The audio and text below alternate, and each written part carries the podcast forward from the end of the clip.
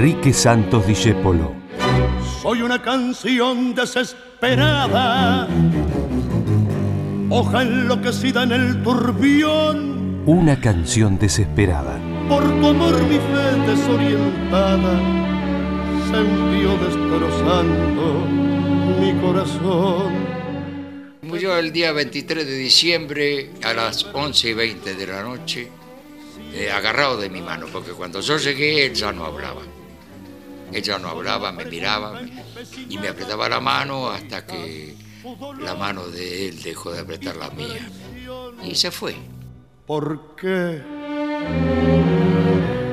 Discépolo murió básicamente como consecuencia de un cuadro depresivo agudo, dejó de comer, se encerró en su departamento en la calle Callao y Córdoba, había contraído una gripe muy fuerte, tres meses antes de su muerte, pero evidentemente, como dijo Tania, como han dicho todos, murió de tristeza, ¿no? Las opiniones pertenecen al actor Osvaldo Miranda y al escritor y biógrafo de Discépolo, Sergio Pujol. Enrique Santos Discépolo es una de las más importantes figuras de la cultura nacional. Definirlo como hombre del tango, autor teatral o actor sería minimizar su obra, que trascendió el tiempo que le tocó vivir. Discépolo perdura por peso propio. José Govelo, presidente de la Academia Porteña del Lunfardo, y Horacio González, sociólogo, definen la temática utilizada por Discépolo en sus creaciones. Te vi saltar sobre el mantel, gritando una canción. Discépolo es una figura importante para el tango porque simultáneamente con Mansi sacan esta especie musical lírico popular del ambiente de la noche, del ambiente del cabaret y lo llevan a otras jurisdicciones. En el caso de Discépolo lo lleva a indagar en la índole y en la conducta de los hombres, que es el gran tema que lo preocupa.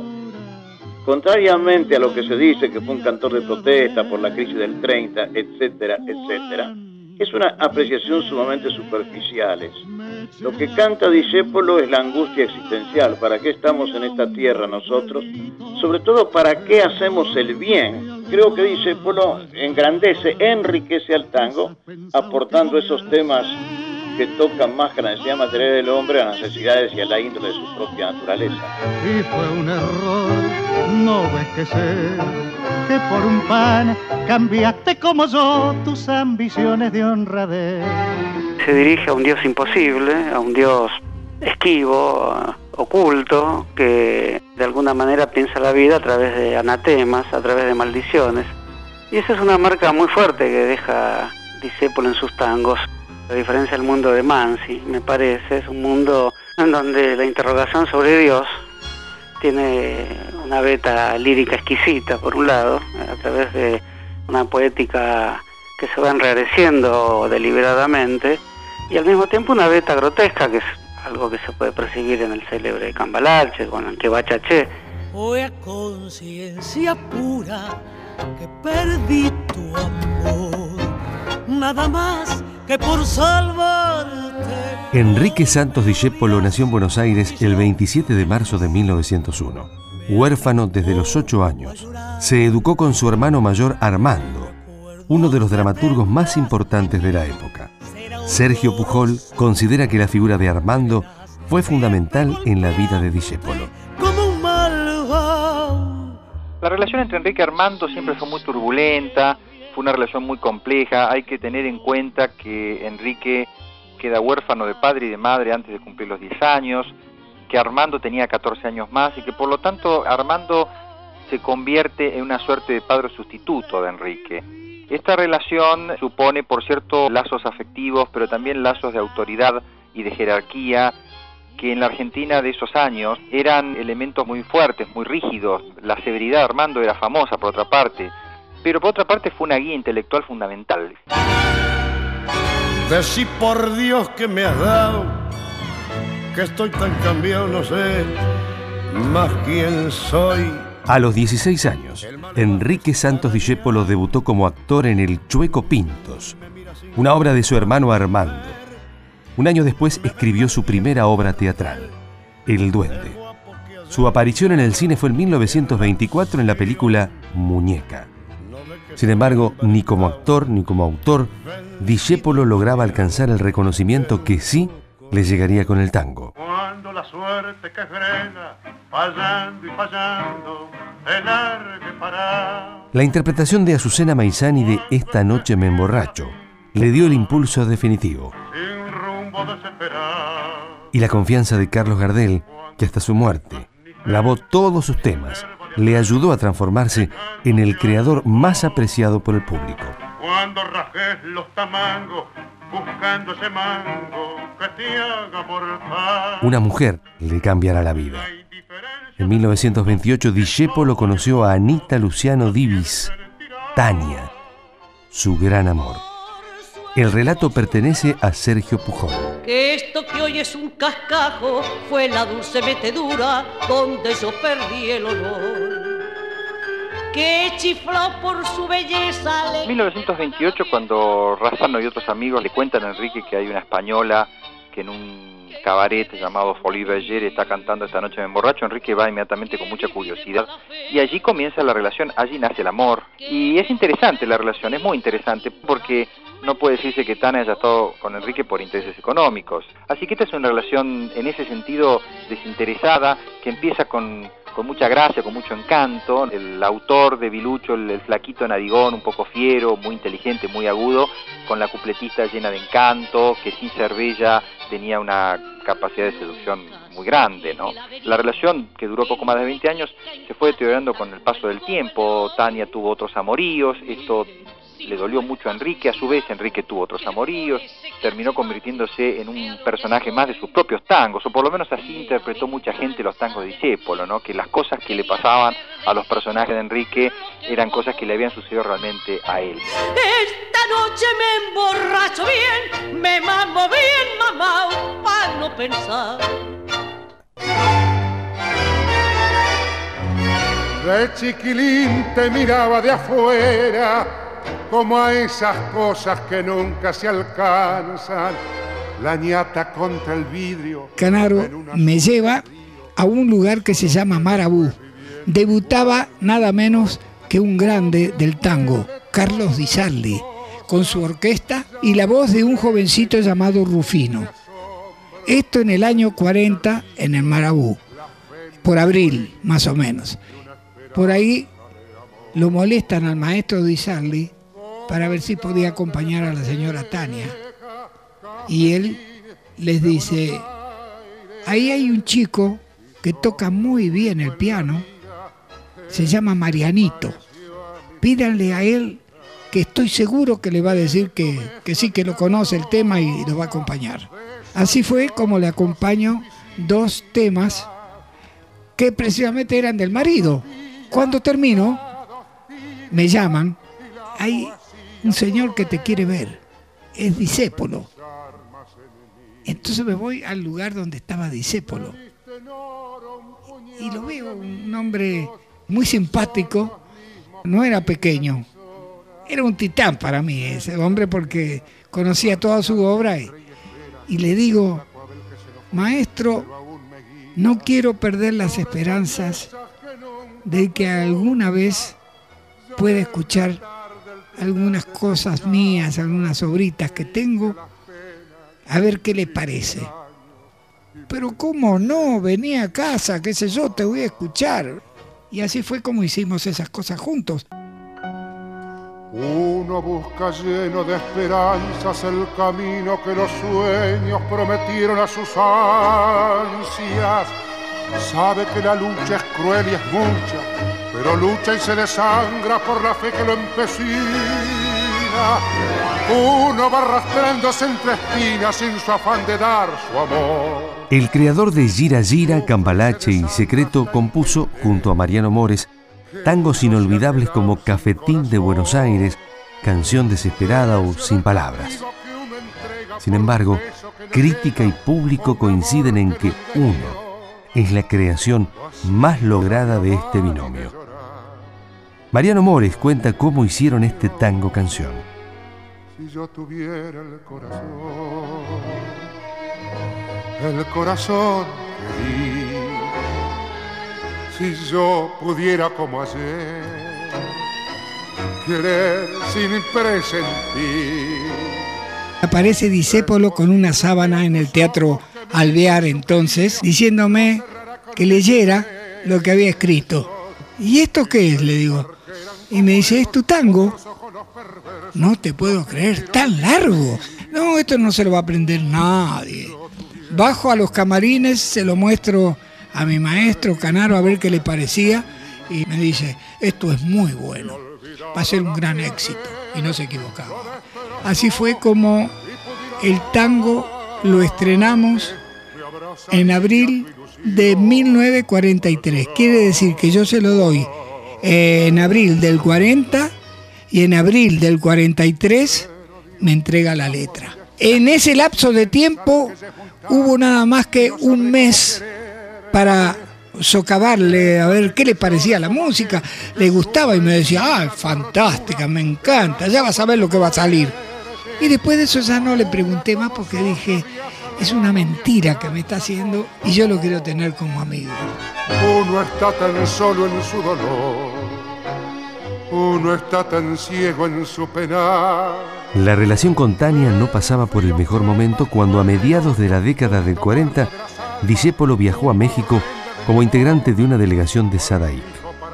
Allí mantuvo un romance con Raquel Díaz de León, quien quedó embarazada, situación que marcaría profundamente a Enrique Santos Discépolo. Lo explica Sergio Pujol. Nació de ti buscando una canción que nos uniera y hoy sé que es cruel brutal quise el castigo que te doy. En 1944 y más tarde en el 46 Enrique viaja a México, en un momento en el que las relaciones sentimentales entre Tania y Enrique estaban muy deterioradas o por lo menos estaban en un momento de crisis, Enrique conoce a Raquel Díaz de León, tiene un romance de algunos meses y de ese romance habría nacido un hijo, Enrique Luis Discépolo. Discépolo creyó que era padre. Él vivió muy atormentado los últimos meses de su vida con esta mujer que había dejado en México y con este niño que esta mujer insistía era hijo de él. Enrique estaba convencido de que él era padre, ¿no? Y seguramente esto le generó sentimientos muy contradictorios o confusos. Por un lado, la excitación y la felicidad de haber sido padre. Tania insistía en que Enrique no podía eh, procrear, que era estéril.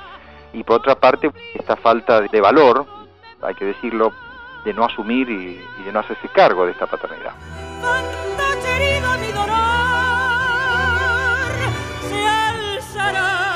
Cada vez Como consecuencia de la censura que sufrieron algunos de sus tangos bajo el gobierno militar de Edelmiro Farrell, Enrique Santos Discépolo, junto a otras figuras del tango, mantuvo una reunión con el entonces coronel Juan Perón. Esto ocurrió en 1943. Años después, ya con el peronismo en el poder, Discépolo comenzó a identificarse con las ideas que postulaba este movimiento político. En 1951, durante la campaña presidencial para las elecciones del año siguiente, en donde Juan Domingo Perón buscaría su reelección, Discépolo aceptó participar de un programa radial de propaganda política. Fue el principio del fin. Pienso que no puedo salvarme, muñeca maldita, castigo de Dios. Mordisquito es una invención muy ingeniosa de, de Enrique, encarna ah, al Contreras, como lo llamaba eh, Eva Perón, al, al- al opositor. Discépolo, eh, en sus monólogos radiales, eh, conversa, mm, trata de persuadir y de convencer a su interlocutor que vendría a ser un opositor al régimen y entonces enumera todos los logros de política social y laboral, etcétera. ¿no? No puedo ser más vil, ni puedo ser mejor. Yo no lo inventé a Perón, ni a Eva Perón la milagrosa. Ellos nacieron como una reacción a tus malos gobiernos. Yo no lo inventé a Perón ni a Eva Perón, ni a su doctrina. Los trajo en su defensa un pueblo a quien vos y los tuyos habían enterrado en un largo camino de miseria. Nacieron de vos, por vos y para vos. Esa es la verdad. Porque yo no lo inventé a Perón ni a Eva Perón. los trajo a esta lucha salvaje de gobernar creando la ausencia total de leyes sociales que estuvieran en consonancia con la época. Los trajo tu tremendo desprecio por las clases pobres a las que masacraste desde Santa Cruz hasta lo de Bacena, porque pedían un mínimo de respeto a su dignidad de hombres y un salario que les permitiera salvar a los suyos del hambre. Así, del hambre y de la terrible promiscuidad de sus viviendas en las que tenían que hacinar lo mismo sus ansias que su asco. No, yo no lo inventé a Perón ni a Eva Perón. Los trajo la estulticia que manejaba el país. Mira, si vos hubieras estado en la semana trágica como yo y como tantos, y hubieras visto morir primero a aquellos cinco y luego a cientos, si hubieras visto masacrar judíos por una gloriosa institución que nos llenó de vergüenza, no hubieras formado nunca más parte de ese partido que integras por amor propio y quizá por ignorancia de tantos hechos delictuosos que son los que empezaron a preparar la llegada de Perón y la llegada de Eva Perón.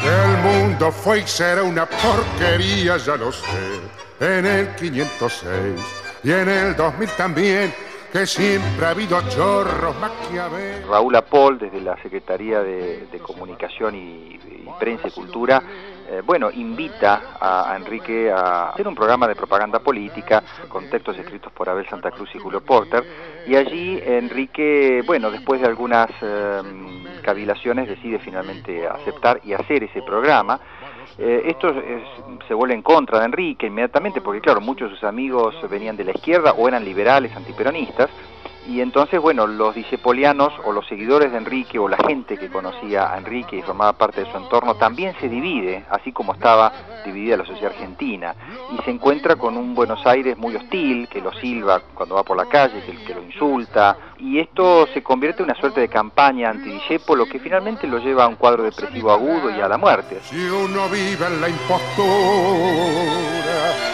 y otro roba en su ambición, Da lo mismo que si es cura, colchonero, rey de bastos, cara duro, polizón. Faltaban pocos meses para la muerte de Enrique Santos Discépolo, muerte que para Osvaldo Miranda fue como un asesinato orquestado. El asesinato de Enrique Santos Discépolo fue una cosa organizada, porque Bedani, que era el gerente de Sadaí, me llamó un 21 de septiembre para que lo sacáramos a Enrique a pasear. Saqué a pasear, lo fuimos a buscar, estaban todos los restaurantes llenos y terminamos en el mercado de Abasto, en el Chanta 4 y él estaba contento, estaba contento. Me dijo, acá vamos a comer unos macarrones a la príncipe de Nápoles que te lo traen en una tacita. Me explicaba como si yo lo supiera, porque era un poco mi padre, ¿no? Y, con mucho queso, vas a ver qué rico. Eh, y de repente vino Balbín. No, no, eh, Ricardo, el hermano, que era amigo mío, me sigue saludando. Y con una ironía bárbara le dijo a Enrique, Enrique, me apuré cuando lo vi, ya no comió. Ya no comió porque se dio cuenta la mala fe con que le había dicho se había apurado para levantarse, para cederle la mesa. Y fuimos a una calle Suipacho, de Fresedo y Armani. Y nos sentamos, Bedani, Enrique y yo, a tomar un whisky. Y no nos habían servido el whisky todavía cuando todo el público empezó a golpear los pies contra el piso y dijo que se vaya, que se vaya mordijito, 21 de septiembre. Y el 23 de diciembre se murió. Porque me enseñaron a amar, si a la parte mataban mi amor, por la de dar Enrique Santos Discépolo, tal vez el mayor referente de la cultura popular del país, falleció el 23 de diciembre de 1951. ¿Dónde estaba Dios cuando te fuiste? ¿Dónde estaba el sol que no te vio? Como una mujer no entiende nunca que un hombre da todo, dando su amor. ¿Quién les hace creer otros destinos? ¿Quién deshace así tanta ilusión? Soy una canción desesperada que grita su dolor y tu traición. Contenidos y memoria histórica. Radio Nacional.